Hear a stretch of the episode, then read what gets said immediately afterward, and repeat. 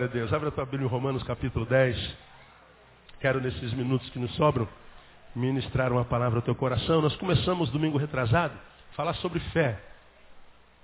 E nós aprendemos que fé é muito mais do que um sentimento que Deus nos dá, o qual usamos como barganha para tirar alguma coisa dele.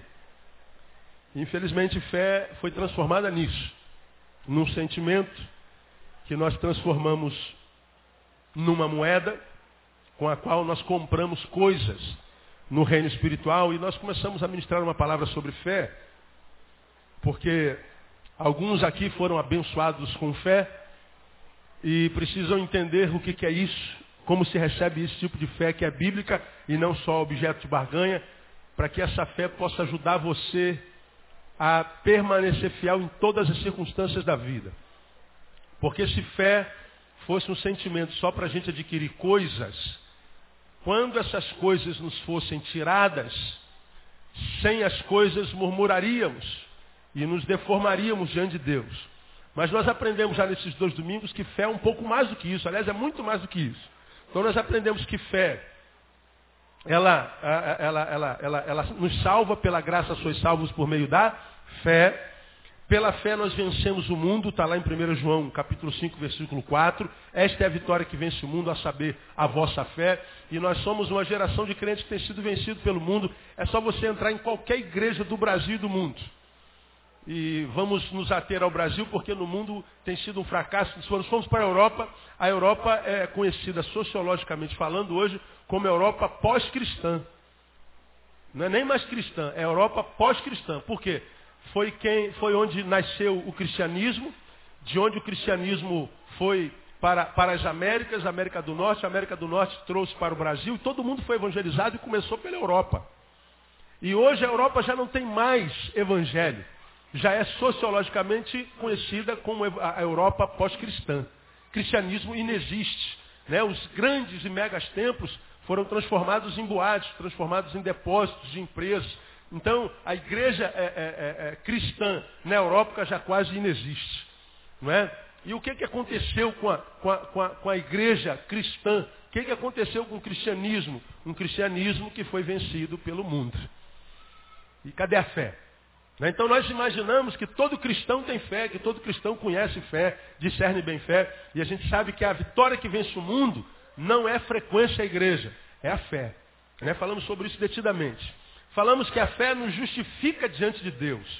Falamos que por ela recebemos o Espírito Santo. Portanto, o Espírito Santo não é recebido na igreja, no culto ou em qualquer outro lugar. O Espírito Santo não é recebido só porque você enrolou a língua e falou uma língua estranha, está cheio de Espírito Santo. Isso foi o que te contaram na igreja evangélica, mas quando a gente lê a Bíblia, a gente lê que ah, ah é mais embaixo a coisa. Né? Você conhece um monte de gente que fala a língua dos anjos, dos serafins, dos querubins, mas não sabe falar a língua da esposa, do patrão, do vizinho, não consegue nem se comunicar consigo mesmo. Ele é um tolo. Ele é um incomunicável, antissocial, vive uma vida desgraçada. Mas quando ele chega no templo, ele fala a língua, não é? E essa língua é uma linguinha para inglês ver. Não é? A gente recebe o Espírito pela fé, está lá em Gálatas 3,14. Aprendemos que é a fé que nos qualifica como filhos de Deus. Não adianta dizer assim, eu também sou filho de Deus, se essa filiação não foi promovida pela fé, essa filiação não vai adiantar nada. Você pode ser filho de Deus, mas viver uma vida como quem parece ser filho do diabo. Uma vida, uma vida tão maldita, uma vida tão pobre, uma vida tão instável, que a despeito de dizer eu sou filho de Deus, a qualidade parece que é filho de tranca-rua, porque está tudo trancado. Tem que ser pela fé. Isso é uma realidade. Não é? Você conhece crentes que estão na igreja todo dia, mas é a qualidade de vida, só a graça. Aliás, nem a graça. Não é? Então o que nos qualifica como filhos de Deus é a fé. Gálatas 3, 26. E aprendemos que a fé não é privilégio concedido a todos. A fé não é de todos. Então, se eu tenho fé, pelo menos digo ter, eu tenho que valorizar isso em mim e desenvolver isso, pelo menos conhecer o que é isso, para que isso possa transformar a minha vida numa vida que vale a pena. 2 Tessalonicenses 2. E aprendemos, por último, nesses últimos dois domingos, que sem fé é impossível o quê? Agradar a Deus. Então, meu irmão, se você não conhecer a fé, você pode se transformar no frequentador de cultos, vai viver de campanha em campanha, de obra em obra, de monte em monte, de morro em morro, de jejum em jejum, né? vai mudar a roupagem, vai mudar a linguagem, vai, vai, vai, vai, vai se transformar num evangélico é, religioso ao extremo e tal, vai ficar aqui tentando agradar a Deus e não vai agradar a, a, absolutamente. Porque quando a gente agrada a Deus, irmãos, Deus simplesmente nos abençoa muitíssimo, porque isso é bíblico. Agrada-te do Senhor. E Ele te concederá o quê? O que deseja o quê? O teu coração. Se tu vai no Salmo 23, versículo 1, diz assim, o Senhor é meu pastor e aí? Nada me faltará. Quantos acreditam nesse versículo aí? Diga, eu creio, pastor. Diga assim, o Senhor é meu pastor. E nada, absolutamente nada, me faltará. Você acredita nisso? Amém ou amém? Mas tem faltado alguma coisa na tua vida? Se você olhar para a tua vida e falar assim, está pronto, não falta mais nada, eu tô... É assim que acontece com a gente. A gente às vezes passa pela vida com um monte de carências. Um monte de carências. Aí você fala assim, pastor, então quer dizer que quando o senhor é meu pastor, não falta nada? Nada. Eu vou ter tudo? Tudo. Mas que tudo é esse que nada é esse? É muito simples. Quando você não tiver saúde, vai estar te faltando saúde. E quando te faltar saúde, e muitas vezes a saúde demora a voltar, às vezes nem volta, o que, que você vai precisar? De força para aprender a viver sem saúde.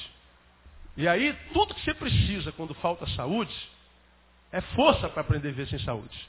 E aí vem Deus e te dá força para aprender a viver sem saúde. Bom, você comprou um carro novinho, parcelou em 220 vezes. Jesus vai voltar antes de você parar de acabar o carro, acabar de parar o carro. Aí, no primeiro mês, roubam teu carro. Está faltando carro, não está? Tá. O que, que Deus vai fazer? Ah, vai me dar outro carro no dia seguinte? Não, não é assim que ele trabalha. Ele vai te dar graça para aprender a viver sem aquele carro. Quando você perder seu emprego e achar que vai morrer de fome, Deus vai te dar força pela fé para você aprender a viver aquele período sem o emprego. E você vai suportar viver sem o emprego. Você vai aprender que o Senhor dá e o Senhor toma, ainda assim ele continua sendo bendito para sempre. Amém. Né? Você vai entender que Paulo, quando disse, posso todas as coisas daquele que me fortalece, no versículo 12, porque esse é o 13, ele disse, sei a ter fartura e sei a padecer necessidades. Eu sei ter muito e sei ter nada também, porque a vida é assim, composta de vitórias e derrotas. Todo mundo passa por vitórias e derrotas. A diferença é que quem não tem ele como pastor, quando passa por um tempo de derrota, ele se sente derrotado, se entrega e a vida dele acaba. Agora, quando a gente tem Deus como pastor, a gente vai passar por um tempo de derrota, mas ele vai falar assim, filho, você perdeu a batalha, mas a guerra continua. Então, dá a volta por cima, sacode a poeira, levanta e cai dentro. Porque foi só um período da tua vida. Não se entrega não, porque você vai ver que eu ainda sou contigo. Então você sacode a poeira, dá a volta por cima e continua em frente com dor mesmo, mesmo dentro do vale da sombra da morte. E você vai ver que a dor não dura para sempre para quem não se entrega à dor. Não é? Então, a fé é um privilégio que Deus nos dá e que não dá para todo mundo, para que a gente aprenda a, por ela, obter vitória e para quando a vitória não chegar, a gente permaneça de pé e não se diminua. A fé vem para nos, é, nos ajudar a permanecer servos, discípulos e humanos. Quando a vitória e a grandeza vier, a fé diz assim, não se soberbeça, Neil, porque isso tudo é graça de Deus. Então, quando a vitória vem, a fé não me permite me soberbecer. Mas quando a derrota vem, me arrebenta naquele período da vida, ele fala assim, Neil, é só um períodozinho. Não se iluda com esse hoje dolorido, porque isso é só hoje. Muitos amanhãs você tem de você. Portanto, quando você perder, não se mediocrise, não se diminua. Né? Não seja um frouxo, porque a dor não dura para sempre. Então a fé me ajuda a fazer o milagre acontecer e a fé me ajuda para quando o milagre não acontece. Então nós falamos sobre isso dois domingos inteiros. Agora hoje, já que nós aprendemos que ela é imprescindível para a existência humana, vamos pensar a fé à luz de Romanos capítulo 10, versículo 17. Eu queria desafiar você a comprar esses dois CDs, porque eles são muito importantes para a sua vida. Os dois últimos domingos pela manhã. Né? Muito importante, muito importante, palavra muito importante. Romanos 10, 17, vamos ler ah, o 15, 16. Vamos ler de 15 até o 21 para você entender. Diz assim, olha lá. Romanos 10, 15. Como pregarão se não forem enviados. Assim como está escrito, conformosos os pés dos que anunciam coisas boas. Mas nem todos deram o que? Leia. Nem todos deram o que, igreja? Diga, ouvidos ao Evangelho. Pois Isaías diz, Senhor, quem deu crédito à nossa mensagem? Aí ele diz, logo a fé vem pelo ouvir. E ouvir o quê? A palavra de Cristo. Mas pergunto, porventura não ouviram? Sim, por certo. Por toda a terra saiu a voz deles. E as suas palavras até os confins do mundo. Mas pergunto ainda, porventura Israel não soube? Primeiro diz Moisés, eu vos porei em ciúmes com aqueles que não são povo. Com um povo insensato vos provocarei a ira. Isaías ousou dizer, fui achado pelos que não me buscavam, manifestei-me aos que por mim não perguntavam. Quanto a Israel, porém, diz, todo dia estendi as minhas mãos a um povo, lê você, rebelde e contradizente. A palavra rebelde que está aí, todo dia, estendi as minhas mãos, ele está falando a Israel, a um povo rebelde e contradizente. Essa palavra rebelde é a um povo que não ouve. É o que está escrito lá no original. Rebeldia é você falar assim, Renato, para a direita, meu filho. Para a direita. Se o Renato se tornar um servo rebelde, digam vocês, o que, que Renato vai fazer? Renato vai falar. Bom, eu falei para Renato, Renato, para a direita, meu filho. Ele é um rebelde. O que, que o Renato vai fazer? Vai para a esquerda. Portanto, rebelde quem é então? O que não ouve. É o ouvido que faz uma pessoa diante de Deus um rebelde, um servo da rebelião ou não. Renato, é para onde você tem que ir, Renato? Para a direita, Renato. Tua direita. Mas você foi para onde, Renato? Para a esquerda, para a tua esquerda. Então você é um rebelde. E Deus está dizendo aqui que Israel foi assim. Um povo rebelde. O que, que isso tem a ver com fé, pastor? A gente volta para o versículo 17 e você vai entender. Logo, a fé vem como, meu irmão? Pelo ouvir. Por onde é que a fé entra no ser humano? Pelo ouvido. Ah, pastor, eu, ah, eu quero tanto que a minha fé seja aumentada. Deus, aumenta a minha fé.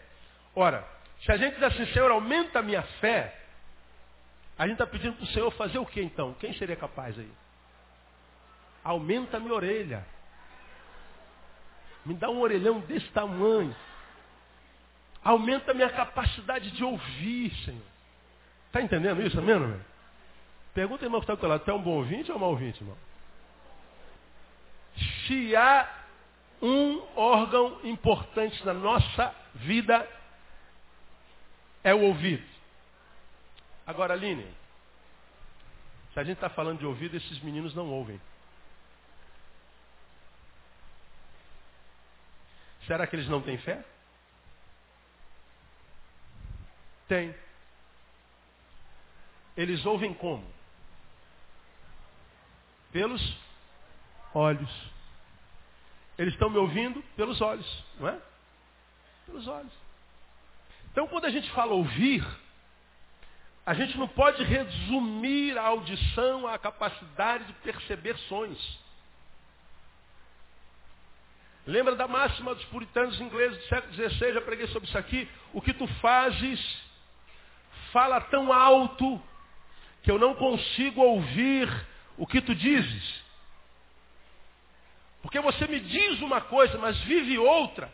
E esse teu falar e o teu agir destoam tanto que eu não consigo ouvir o que a tua boca pronuncia, eu consigo ouvir o que teu, a tua vida diz. Então eu te ouço com os olhos. Então ouvir que gera fé é um ouvir que pode entrar pelo ouvido ou pelos olhos ou de qualquer outro meio na nossa vida, mas que é retido em nós, permanece em nós, e que de tal forma permanece em nós que produz mudança na nossa vida, produz mudança no nosso modus vivendi, no nosso modus operandi, que de tal forma é recebido enquanto palavra ou enquanto sinal, ou enquanto percepção humana, que à medida que vai entrando, vai mudando o que já é em mim. E à medida que eu vou mudando, ó, eu estou mudando. Como é que eu sei que eu estou mudando? A partir da forma como eu reajo à vida. A partir das minhas produções. A partir da, da minha, da minha conduta no caminho. Então veja que fé, irmão, a fé não é só, a, a, vamos orar pelo enfermo. Ó Deus, cura esse irmão que está canceroso e ficar dizendo, eu creio, eu creio, eu creio, eu creio que vai ser curado, vai ser curado, vai ser curado, vai ser curado, vai ser curado, eu creio, eu creio, eu creio. E a gente diz, puxa, como ele tem fé lá. Ele está dizendo que crê, crê, crê, crê, crê, crê, crê, crê, crê, crê, crê, crê, crê, crê, crê. E ele crê, crê, crê, crê, crê, crê, crê. Olha que fé, que fé, olha como é que ele crê. Ele chega a estar arrepiado, aleluia, ele vai começar e, e tal. Aí a emoção vai tomando a gente, e a gente, eu creio, eu creio, eu creio. Mas se a irmã morre, às vezes a tristeza o toma até o fim da vida dele. Que ele nunca mais vai conseguir celebrar a vida porque se decepcionou com Deus. Porque Deus não honrou a fé dele. Deus, eu estou decepcionado contigo, porque eu, eu, eu, eu clamei com tanta fé e o Senhor não me ouviu. Vai enfraquecendo, enfraquecendo, enfraquecendo daqui a pouco cai no time do ex-crente. Afastado da igreja, irmão? Ah, me aborreci, pastor. Ah, está afastado da igreja, irmão? Eu tô, tive alguns problemas aí, pastor. E a gente vai dando um monte de razões para nos afastarmos do lugar onde até o tempo do não ou da decepção com Deus nós fomos servidos.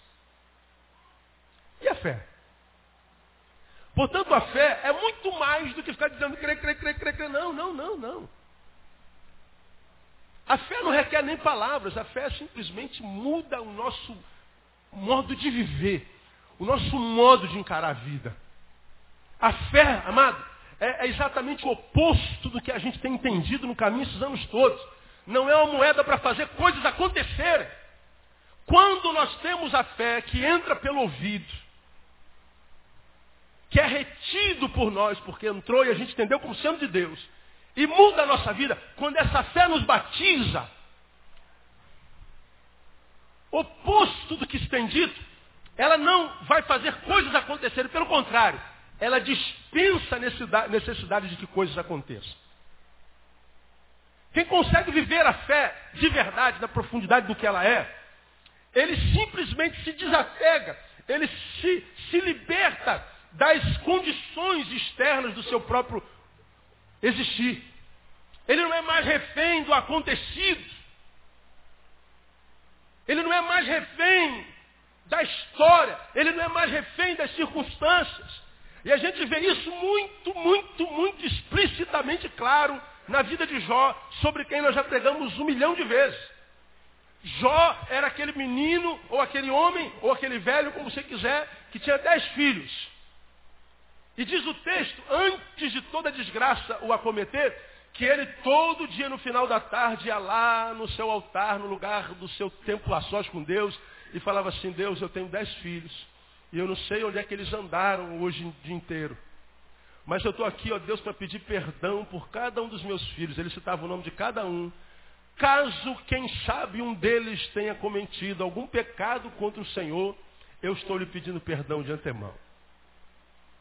Era um homem que era o homem mais rico da terra e que era, todavia, embora mais rico, mais simples, de tal forma temente a Deus e apaixonado por ele, que ele pedia perdão pelos pecados do filho que ele nem sabia se haviam sido cometidos. Vai que eles cometeram. Perdão, Deus. Eu não quero que meus filhos magoem teu coração e nem quero que eles sejam motivo de decepção para ti.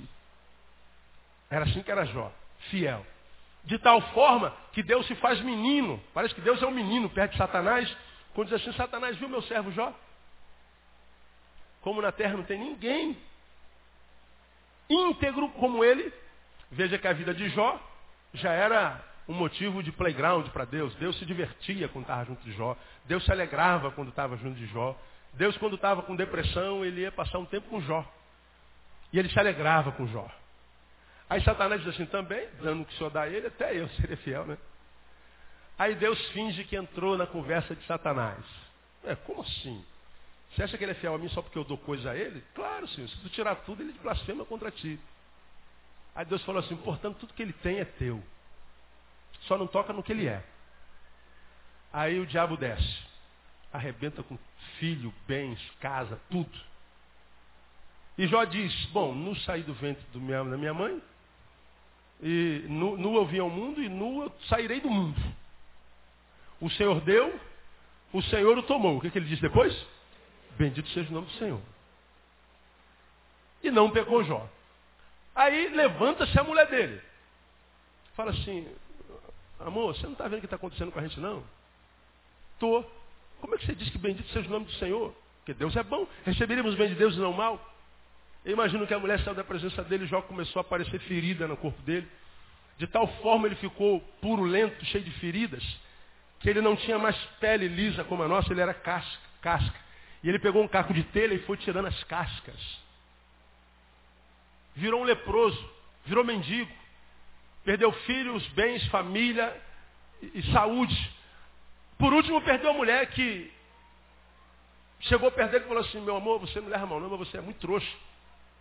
Você já perdeu tudo e continua fiel a esse Deus. Você acha que vale a pena ser fiel a um Deus como esse nosso, que permite que você passe pelo que você está passando? Amaldiçoa logo esse Deus, dá um tiro na cabeça, se mata. Amaldiçoa logo Deus e morre. Porque na teologia da mulher de Jó, de Jó, como já preguei aqui, não vale a pena servir a Deus sem receber alguma coisa dele. Só vale a pena servir a Deus, meu amor Jó, se Deus nos der alguma coisa. Porque se Deus não nos der nada, vale de que servir a Deus? Amaldiçoa logo a ele e se mata logo. Aí Jó fala assim, meu Deus, perdi meus filhos, perdi meus bens, perdi minha saúde, agora estou perdendo a minha mulher também. Porque ela enlouqueceu. E ele diz assim, como fala qualquer doida, essa é a palavra que ele usou. Como fala qualquer doida, assim falas tu. Receberíamos o bem de Deus, não receberíamos o mal? Como quem diz assim, esposa, na tua teologia, só vale a pena servir a Deus se a gente receber alguma coisa dele, na minha não. Se a gente recebe ou não recebe, vale a pena servir a Deus. O Senhor me deu, o Senhor me tirou. E ele continua sendo bendito. Na teologia de Jó, Deus não precisa fazer nada. Deus está me tirando tudo. Ele está dizendo, eu continuo devedor à graça de Deus. Da onde vem isso, irmão? Da onde ele tira isso? De uma fé que faz com que a alma do indivíduo conheça a graça de Deus que Jó ainda não sabia discernir, porque ainda não era Bíblia no tempo dele. Graça de Deus e paz de Deus, que no Novo Testamento é chamado de uma paz que excede o quê? Todo entendimento. Uma paz que se fosse entendida pelos homens, Seria uma paz que existiria, habitaria em nós, só quando coisas certas acontecessem conosco, coisas boas, mas uma paz que foge de nós quando coisas ruins acontecem. Só que a fé gera essa paz, que quando acontece coisa boa, ela permanece comigo. Quando a desgraça me alcança, a paz permanece comigo. E essa paz é a presença do próprio Deus que nos transforma na sua casa, na sua habitação. E essa habitação é transformada em habitação de Deus quando eu alcanço a fé que vem de Deus pelo Espírito Santo. De modo que se Deus habita dentro, não interessa o que, que acontece fora. Para Jó não interessou. E porque Deus percebeu que não interessava o que, que acontecia do lado de fora de Jó, Jó permaneceu fiel mesmo quando a desgraça o alcançou. O que, que a Bíblia diz? Que Deus quadruplicou o que ele tinha dado a Jó. Que Deus redobrou tudo que Deus tinha dado a Jó.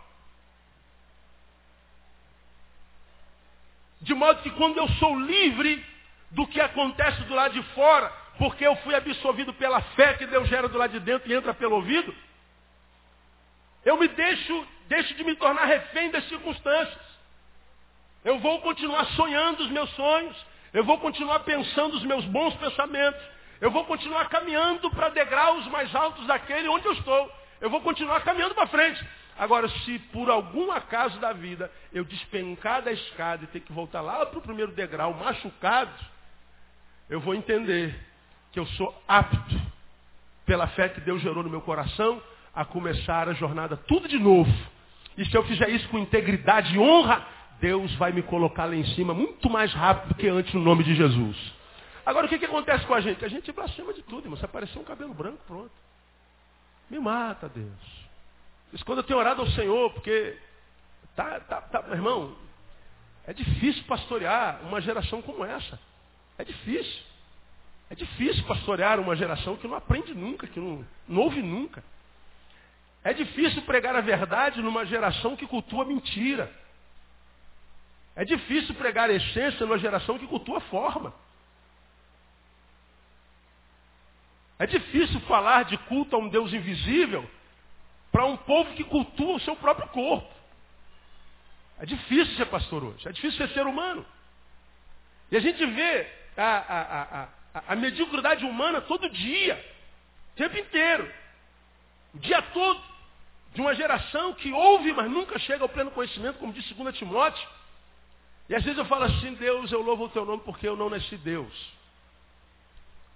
Porque só Deus para amar seres humanos como a gente.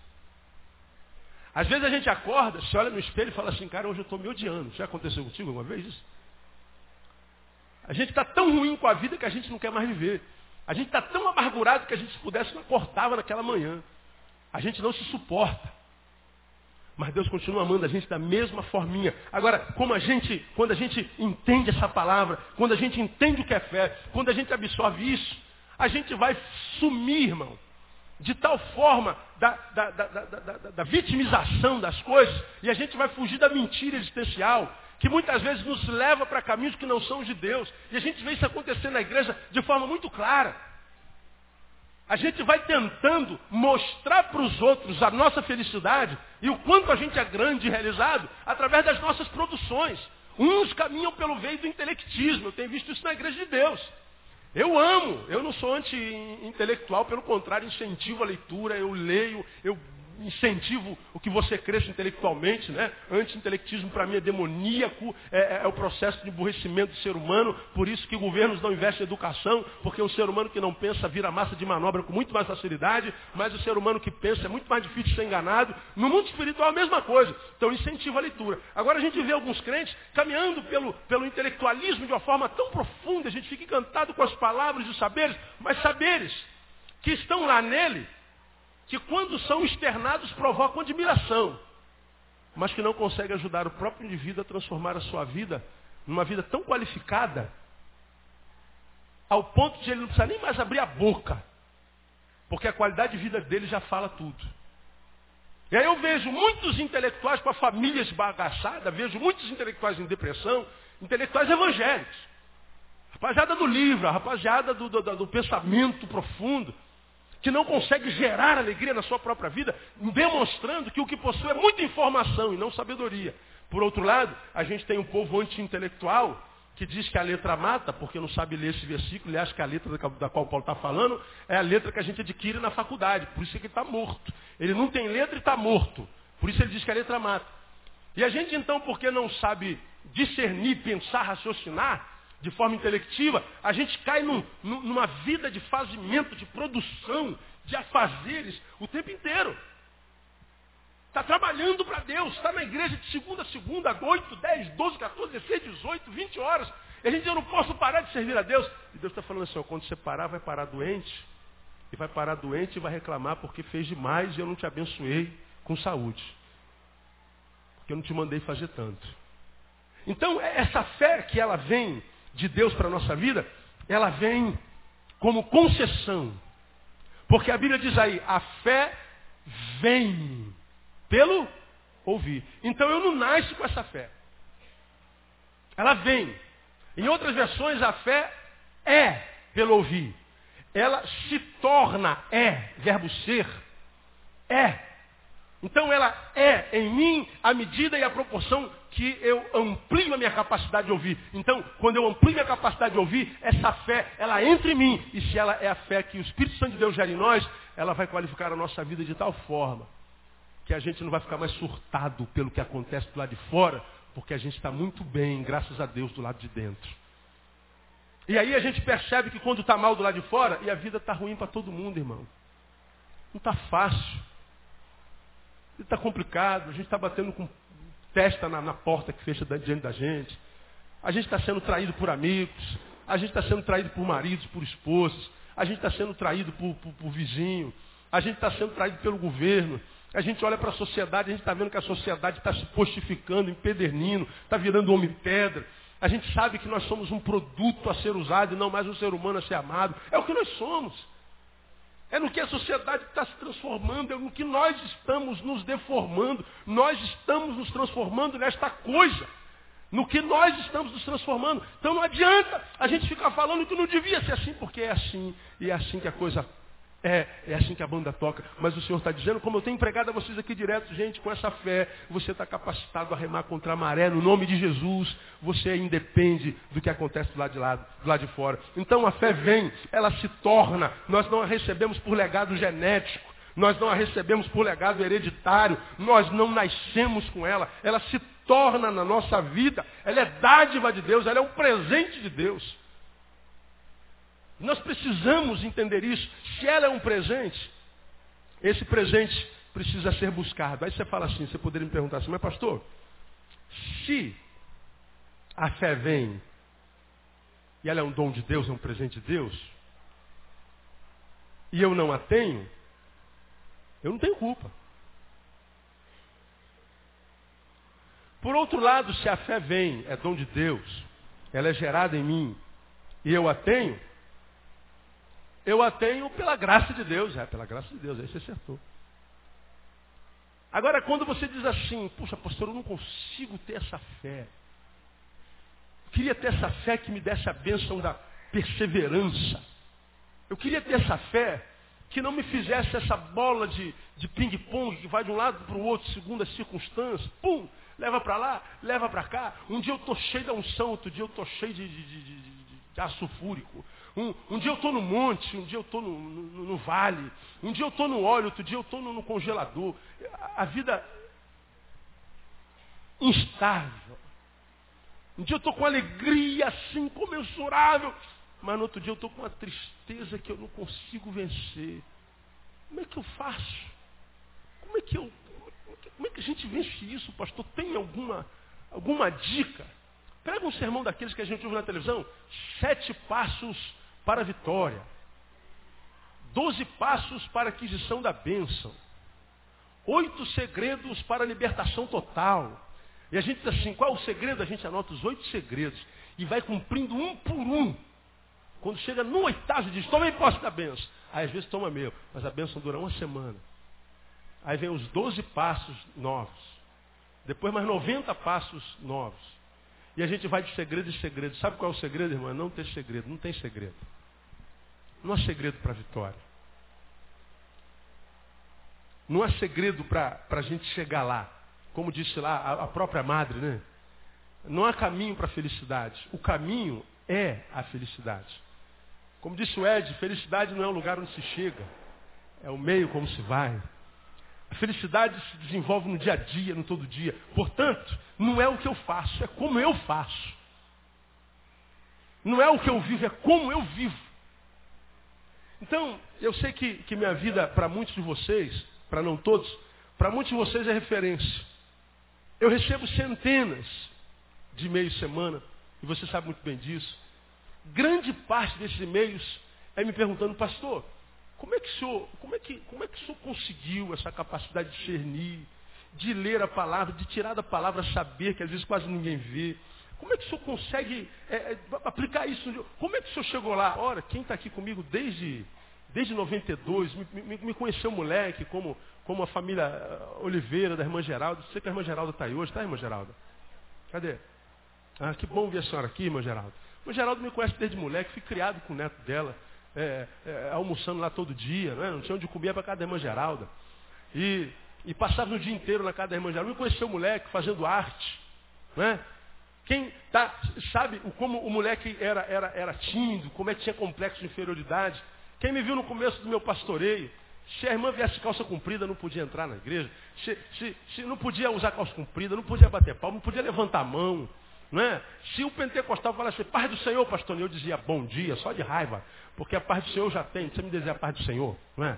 E é, é, era um batismo crônico, burrificante, Não é? Um, um, cara que não se enxergava cheio de letra, mas sem sabedoria nenhuma. E, e pensava ser o tal. E aí a, a, vida começa a mudar, a gente começa a se mutar, modificar. A gente começa a, a, a transcender a religiosidade, a forma, a projeção do inconsciente coletivo da própria igreja, de ser o que a sua igreja quer que a gente seja, de ser um objeto de consumo. A gente começa a transcender, transcender, aí vai adquirindo uma, uma humanidade que a gente vê assim, cara, vale a pena viver. Ah, eu, pelo menos Neil, quanto a mim, eu sempre digo para quem me pergunta, eu sou produto do que eu leio, eu sou produto das minhas relações. Eu me torno no que me torno vou me tornando no que vou me tornando. E a quem interessar possa, no que eu sou e no que eu estou me tornando, eu estou amando muito. Gosto muito do que Deus está fazendo na minha vida, embora alguns abominem, mas alguns não têm como ver a minha vida, nem eu a sua, portanto, você vive a sua, viva a minha. No que Deus tem me transformado, eu tenho gostado muito, tenho curtido muito isso. Me tornando estou por causa do que eu leio e por causa daqueles com quem eu me relaciono. Eu sou produto da minha leitura e eu sou produto das minhas relações. Tem como melhorar isso aí? Tem. Livro, eu ouço com os olhos. Ali, ó. São amigos que falam a verdade na minha cara o tempo inteiro. Não quer saber se Neil vai gostar ou não. O livro não passa a mão na minha cabeça para fazer cosquinha. O livro ele está lá. Leia se você quiser. Não quiser também, não vou por causa de você não. Ele está lá na estante. Se você quiser, você pega. Se não quiser, ele fica lá a vida inteira, não sei depressão por isso. E quando você o lê, ele está lá. Ele publica a verdade. Se você gostou ou não gostou, o livro diz. Também não me interessa se você gostou ou não gostou. E mais, eu não quero saber se você gostou ou não gostou do que leu. Não precisa me fazer elogio. O livro fala a verdade. Então, se você seleciona bons livros, você pode perceber Deus em muitos livros, porque Deus tem levantado homens tremendos para escrever coisas tremendas para a nossa vida.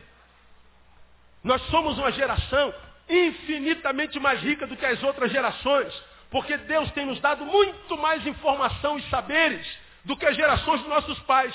Gerações que alguns apegados ao tradicionalismo cultuam e querem ver reproduzido nessa geração. Uma geração que foi benção, mas no seu tempo, mas não carrega um décimo de informação da que a gente carrega hoje.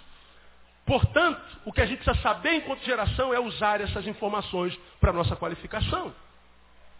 Eu não abro mão da leitura. Então, livros eu ouço com os olhos. Pastor, eu não gosto de ler. Aprenda a ler, irmão. Compra um livrozinho bom, devagarinho, e vai lendo devagarinho, porque é costume. É costume. E você vai ver o quanto você vai se enriquecer. Segundo, relacionamentos. Eu sei exatamente quem está sentado à mesa comigo.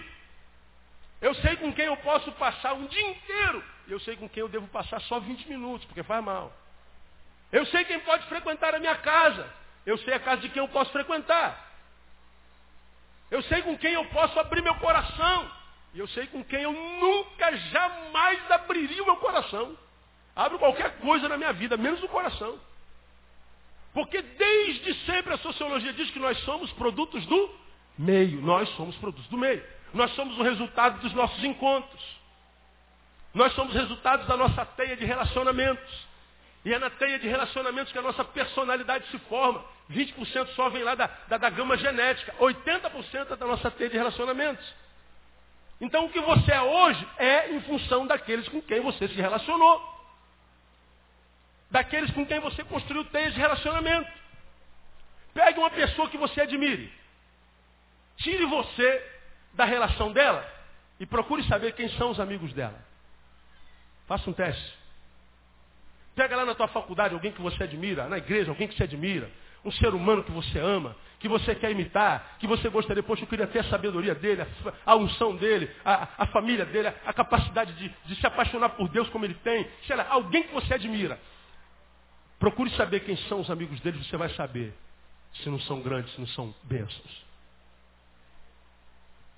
Então, quando eu falo de fé, e entendo que a fé vem pelo ouvir, e ouvir a palavra de Deus. Entendam isso. A palavra de Deus eu ouço na igreja, mas é só na igreja que a palavra de Deus está?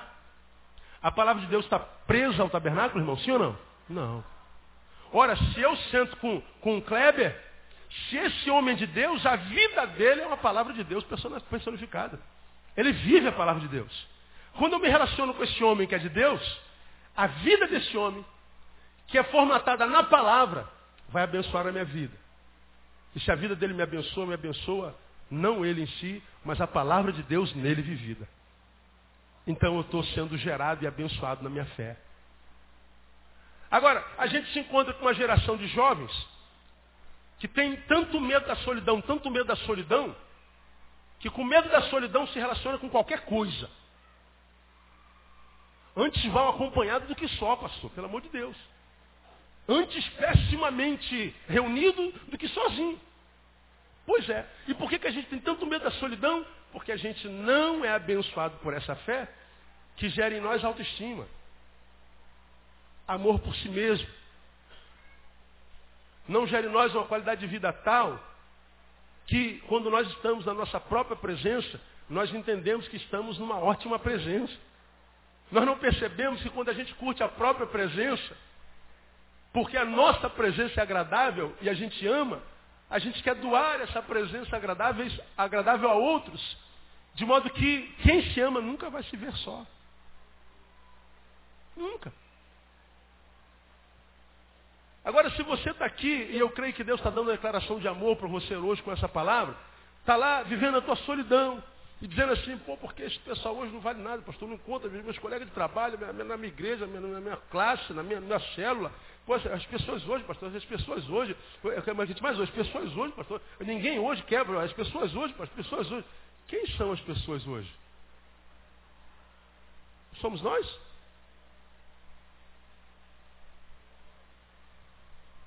O problema são as pessoas. Porque algumas pessoas que a gente diz, essas pessoas, são as mesmas pessoas que na vida de outros são uma bênção. São as mesmas pessoas que na vida de outros são canais de Deus para fazê-lo crescer e amadurecer. Que a gente diz assim, meu Deus, depois que você começou a namorar esse rapaz, como é que a tua vida melhorou? Ato contínuo nós ouvimos, nós pastores, na reunião de sexta-feira, uma mãe dando testemunho, eu louvo a Deus porque o namoro da minha filha acabou. Porque eu, depois que a minha filha terminou o namoro, meu Deus, minha filha deu um salto de qualidade e a mãe só faltou dar um culto de, de, de ação de graças. O que, que ela estava falando? A relação da minha filha estava fazendo muito mal para minha filha. Minha filha, depois que começou a namorar aquele menino, casou com aquele menino, com aquela menina, minha filha virou uma coisa, minha filha virou uma pessoa infeliz. Relacionamentos. Relacionamentos. Portanto, a bênção, minha irmã, do casamento não está em casar. Porque para alguns casar foi a pior besteira do mundo que fez está em achar a pessoa certa. E se não achar a pessoa certa, fique consigo. Porque você vai fazer um bom negócio no nome de Jesus. Então, quando eu falo que a fé é concessão, minha igreja amada, aprenda e entenda. Eu não estou falando só de vir à igreja ouvir a palavra do pastor Neil, ouvir a palavra, ouça a palavra do pastor Neil, que você vai ser abençoado. Ouça. Mas como a gente não pode estar na igreja todo domingo, toda quarta, a gente trabalha, a gente estuda, a vida é corrida, a agenda é tribulada, a gente não pode ir na igreja toda hora, a gente tem que fazer mais algumas coisas para transformar a vida numa vida que vale a pena. Não é só pelo ouvir com o ouvido, não é um ouvir técnico. Não é um ouvir que é tão somente percepção de sons. Domingo que vem a gente continua com ouvir, vou mostrar para vocês o que é, que é ouvir enquanto percepção de sons. Mas não é só percepção de som, de som, é relacionamento. É saber com quem eu sento. É saber os valores da pessoa por quem eu estou me apaixonando. Porque eu posso estar me apaixonando por uma furada. Então eu não vou alimentar essa desgraça só com medo da solidão.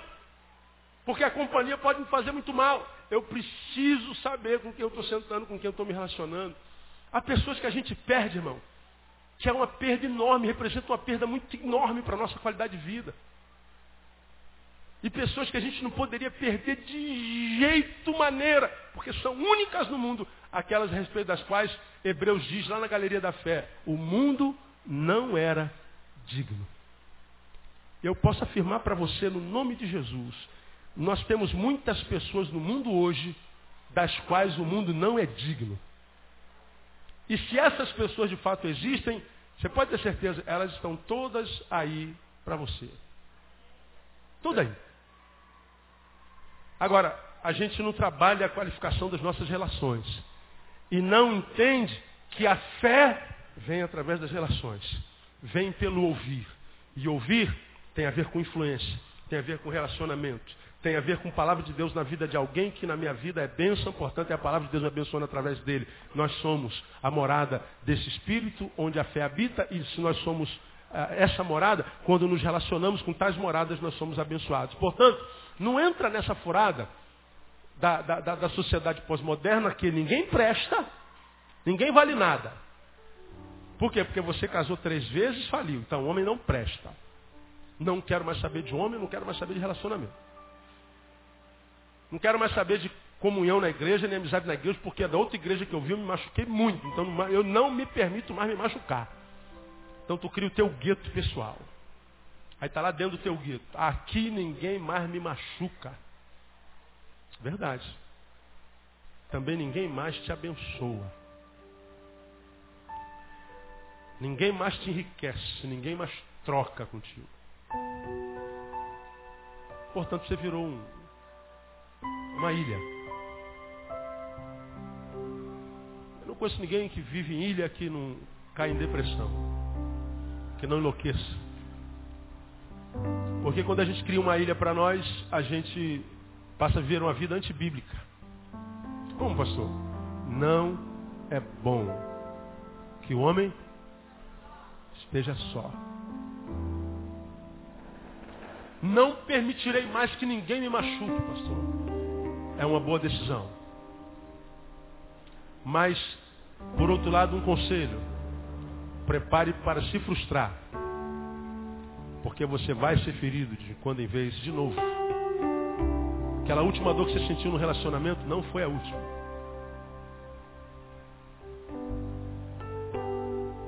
Se ela não foi a última, eu sei que eu vou me machucar. Pô, pastor, o senhor está profetizando mal? Não.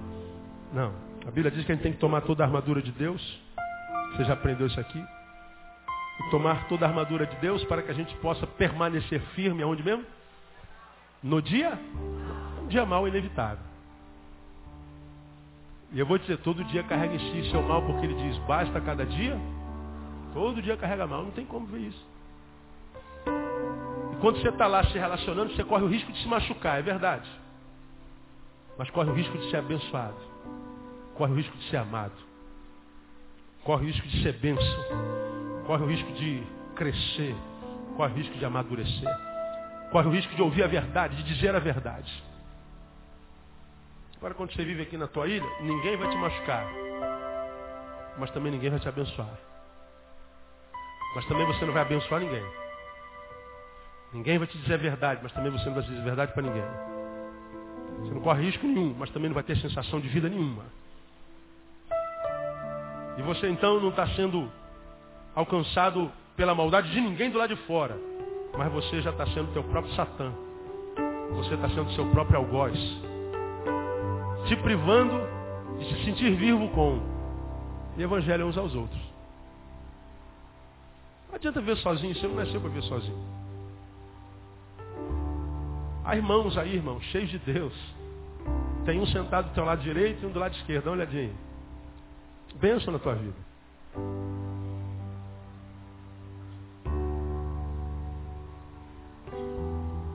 Ah, mas eu não acredito em mais ninguém. Legal. Quando é que uma pessoa não acredita em mais ninguém? Quando ela não é confiável. Por que, que ciumento é tão ciumento ao ponto de se tornar dono? Por que ele não confia no, no amado? Ele não confia em si mesmo? Então, toda desconfiança relacional é projeção. Quase toda. Sofre tanto com a vida do outro, tanto com a vida do outro. A vida do outro, meu, pastor, não posso aceitar o que ele está fazendo, pastor, eu não concordo com aquilo lá. Eu, eu, quando eu vejo ele fazendo, eu fico, eu, pastor, eu perco a paz. Meu Deus, o que é a vida do outro? Pô, te incomoda tanto, cara você não consegue cuidar da sua. Quando você puder, consegue cuidar da sua, quando você se torna aquilo que você é no coração de Deus, o que os outros vão fazer com a vida deles? Pelo amor de Deus, você, posso ajudar, irmão? Pode, pastor. Então segura a mão. Posso não, se mete não, pastor. Morra em paz, irmão. Deus te abençoe. Já está salvo, não é? Você vive a sua vida. A fé é concessão. Ela vem E ela entra pelos ouvidos. E ouvir é mais do que perceber som. Ouvir é se relacionar. Portanto, pelo menos eu sou produto do que eu leio, do que eu ouço, portanto, e do que eu desenvolvo enquanto relacionamento do caminho. Com quem você tem se relacionado? Bota um exercício de casa, terminei. Vamos ficar em pé para terminar? Um exercício, exercíciozinho de casa. Pega todas as pessoas que você chama de amiga, a quem você ama e com quem você gasta muito tempo, bota no papel. Depois tenta fazer uma análise dos valores dela, da família dela, do que, que ela pensa de Deus, da vida, do mundo, do outro, do próximo. Você vai saber se você está entre bons ou entre maus amigos. Agora, se você perceber que tem gente lá cujos valores são extremamente adoecidos, isso não quer dizer que você vai parar de amá-la. Pastor, eu amo tanto essa pessoa, mas, eu, mas é tão, pastor, ela não vale nada, mas eu amo tanto que ela é tão boazinha comigo. Pois é, tente, tente abençoá-la com a tua vida. Agora você percebe que a tua vida não interessa a ela enquanto valor. Vai. Cai não, né? Puxa, está tão. Luciano, estou te achando tão distante, Luciano. Nada, impressão sua, amiga. Estou aí, você precisa de mim. Pode contar. Tô...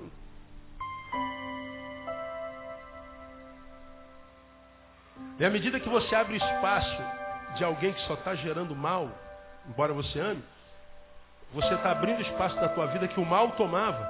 Portanto, esse espaço está aberto. Preencha com bem.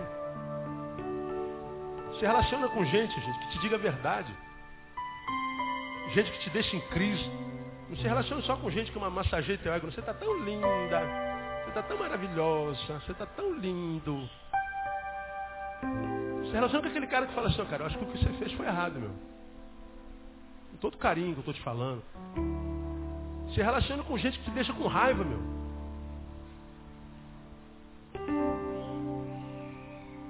Se relaciona com gente que você está vendo que está construindo algo tremendo na vida dele, mesmo que esteja duro. Mas a gente que está crescendo, está amadurecendo. Tu viu ontem, vê hoje, tu percebeu que ele está no degrau acima. Aí você vai ver como é que essa fé aqui, ela vai robustecendo teu ser. E você vai se transformando naquele ser que de repente você sonhou a vida inteira em ser. E você consegue perceber que daqui a pouco as coisas vão indo para o lugar devagarinho, cara. Meu Deus, o que está acontecendo aqui? Você vai começar a entrar em alguns lugares onde você entra todo dia. E você vai ver que as coisas estão no mesmo lugar, mas a forma de ver aquele lugar muda. Portanto, Deus não trabalhou do lado de fora, trabalhou dentro de dentro, trabalhou do lado de dentro. Aí a vida vai tomando sabor, tomando sabor, tornando sabor. Aí tu tem uma perda aqui irreparável. E você diz, puxa vida, que pena que eu perdi isso aqui. Eu não queria nunca perder isso aqui. Mas você tem um monte de coisas boas, você vai seguir em frente. Não vai viver na, na, no óleo, no, no gelo, no, no gelo, no, no fogo. Essa instabilidade que todo mundo vive. Todo mundo vive. Pastor, quando a gente alcança essa fé, a gente não tem mais fraqueza, pelo amor de Deus. Tem dia que eu acordo que eu não me suporto. Tem dia que eu falo assim, amor, vai, prega lá hoje, lá faz qualquer coisa, que eu não vou para a igreja não, não estou afim de ver gente hoje, não estou afim de. Não estou afim de nada hoje, me leva, Deus, me mata. Né? Tem dia que eu estou assim. Aí quando o Neil acorda assim, aí o outro Neil fala assim, Neil, para de palhaçada, Neil. Para de palhaçada. Você só tem essa vida para viver, seu trouxa. Você não está com vontade, vai sem vontade. Que quando você faz sem vontade, Deus faz a vontade aparecer. E essa falta de vontade vai ficando para trás. Você não é escravo da tua vontade, tu tem que ser o senhor da tua vontade. Então, meu camarada, deixa de ser besta e vai à luta. E a gente vai se arrumando com, as camas, com a cama nas costas, irmão. Vai na cama nas costas. Aí você vem se arrastando aqui. Daqui a pouco entra no tabernáculo, ah, bom dia, pastor, dar um abraço. Aí a criança dá um abraço, ó. Tá à vontade, está acabando, está acabando o teu, teu legado. Chega o outro, pastor, tem uma palavra para o senhor, pastor, quero contar uma bênção. Aí, aí, lá do portão até o gabinete eu levo uns 40 minutos sempre, né? não tem jeito, a gente vai passando, vai parando. Quando chega no gabinete já está tudo bem. Quando não está tudo bem, irmão, quando a gente sobe aqui, o Senhor agora é contigo. Deus não decepciona. Toda vez que você entra aqui, Deus tem uma palavra para você, não tem, irmão? É. Agora, se dependesse do Neil, muitos domingos você não teria palavra nenhuma, porque eu não queria estar aqui. Mas estive, olha, se eu estou, por que você não pode estar? Pô, pastor, eu quero tanto fazer aquela prova, não consigo vir para o pré-veste, eu não gosto de estudar. Vem sem gostar, cara. Vem sem gostar pro pré-veste. Ah, eu vou ler um livro de qualquer jeito. Eu não gosto de ler, mas tu vai aprender a ler. Começa a ler O Futuro da Humanidade, começa por ele. É um livro que não dá para parar de ler. Ou compra um vendedor de sonhos. Pega esses livros que eu estou indicando para você, são livros bons. Compre o leitor de corações. Não dá para parar de ler o livro. Aí quando você acabar de ler um livro, o primeiro livro que você acabar de ler, pô, tu estima, caraca, olha, ganhei na loteria, acabei, consegui acabar de ler um livro, que a maioria de vocês não consegue acabar de ler um livro. Né? Começa bem no óleo, né? Chega no, na trigésima página, o diabo toma e já viu, cega os olhos no, no rola. Audição e relacionamento. Deu para entender essa palavra, igreja? Amém amém? Relacionamento. Relacionamento. Domingo que vem eu vou falar sobre o ouvir técnico e o ouvir espiritual. Tem diferença? Tem. Ouvir técnico e ouvir espiritual. Você vai ver como é que se você aprender a ouvir, tua vida vai se transformar no nome de Jesus. Quando você recebe essa palavra aí? Aplauda o Senhor forte por ela. Kleber, vem cá. Vamos orar. Ora a Deus e agradece a Deus por esse culto, por essa palavra no nome de Jesus. Deus, te agradecemos mais uma vez, ó Pai, pela tua palavra, Senhor, que tu nos deste, ó Pai, que vieste ao nosso coração, ó Pai. Que nós possamos, Senhor, ter aprendido, ó Pai, saber, Senhor, escolher os nossos relacionamentos, Deus. Muito obrigado, ó Pai, pelos amigos que tem colocado nas nossas vidas, ó Pai. Pelo, teu, pelo nosso pastor, Pai, que tem colocado e, e colocado palavras na sua boca, Senhor, no seu coração para trazer para nós, ó Pai. Palavras vindas de Ti, ó Pai. Te pedimos, ó Pai, que abençoe a cada um que aqui esteve, ó Pai que nos leve, Senhor, guardados para as nossas casas, ó Pai. E que logo mais à noite possamos estar aqui para nos alegrarmos, ó Pai, juntamente com as crianças, Deus. Muito obrigado, Deus, por tudo. Em nome de Jesus, Deus. Amém. Oi, Pai, Deus abençoe. Até logo mais. Não sai sem dar um abraço no teu irmão.